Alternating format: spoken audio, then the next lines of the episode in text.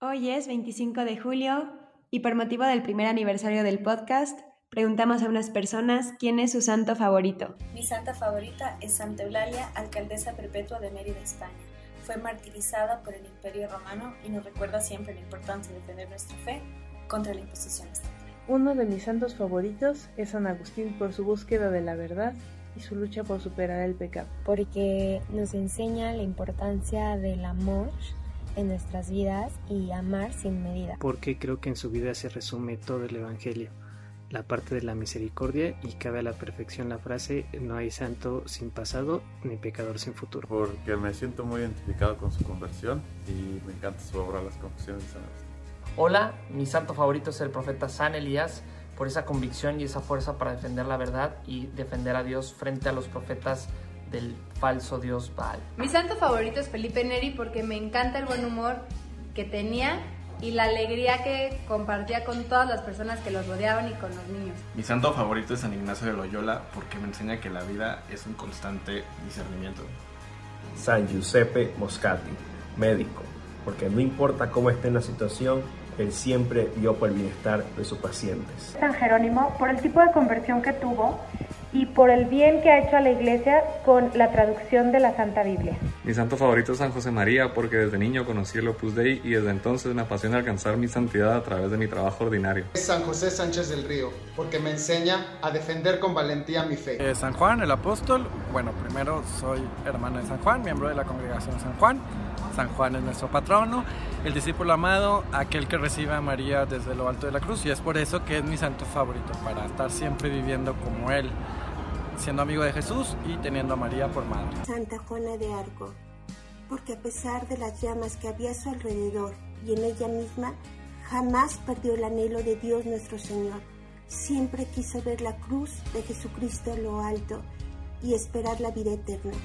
Ella luchó y murió por Dios nuestro Señor. Porque admiro su valentía y a pesar de todo lo que vivió, siempre confío en Dios. Su historia me hizo entender muchos mitos que yo tenía sobre ella y para mí sería ahora un gran ejemplo para esas pseudofeministas que luchan por causas que no deben de ser. Ella es un ejemplo de la verdadera lucha por la vida eterna. Carlos Ajú, un niño ejemplar que supo valorar que Jesús sacramentado está aquí, que Jesús quiso quedarse en el sagrario.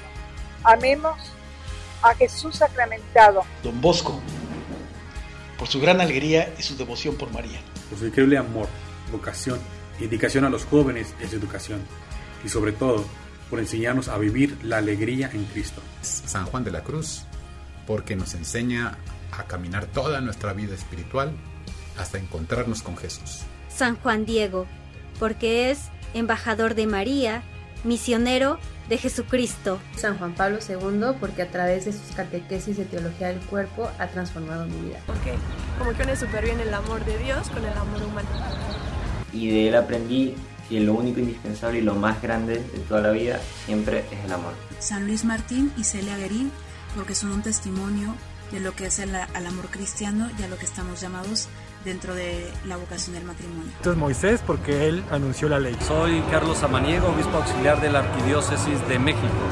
Y te quiero hablar de Santo Domingo. Definitivamente mi santo favorito es San Pablo, porque después de su conversión tuvo una determinación asombrosa sobre la predicación del Evangelio. Porque tuvo el coraje de buscar a Cristo y después de poder transmitirlo a todas las personas con las que se encontraba en el camino. Me encanta es morir como mucho mejor.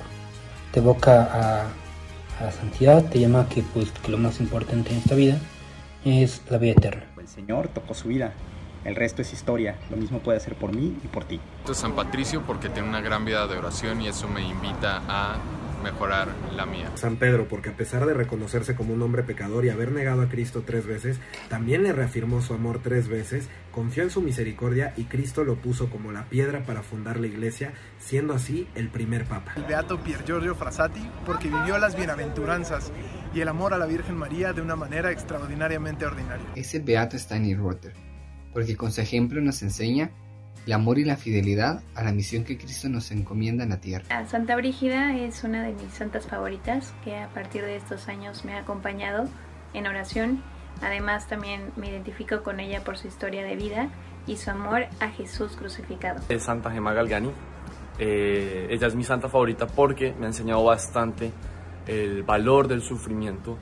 Eh, me ha enseñado que el sufrimiento no es algo para quitar, sino también para aprovechar. Es en el sufrimiento en el que entendemos el amor. Santa Yana, porque siempre estuvo a favor de la vida, siempre luchó por ella, incluso hasta el punto de entregar su propia vida para salvar a su hija no nacida. Es Santa Margarita María, por la forma en la que se abandonó al Sagrado Corazón y a su amor. Santa Arcisio, porque tiene un amor muy grande en la Eucaristía. Es la Madre Teresa Calcuta, porque me encanta la manera en la que sirve y porque me recuerda que a mí me pasó lo mismo que a Facundo Cabral y no sabía qué hacer con tanto amor y decidí ponerlo en los pobres y en los enfermos.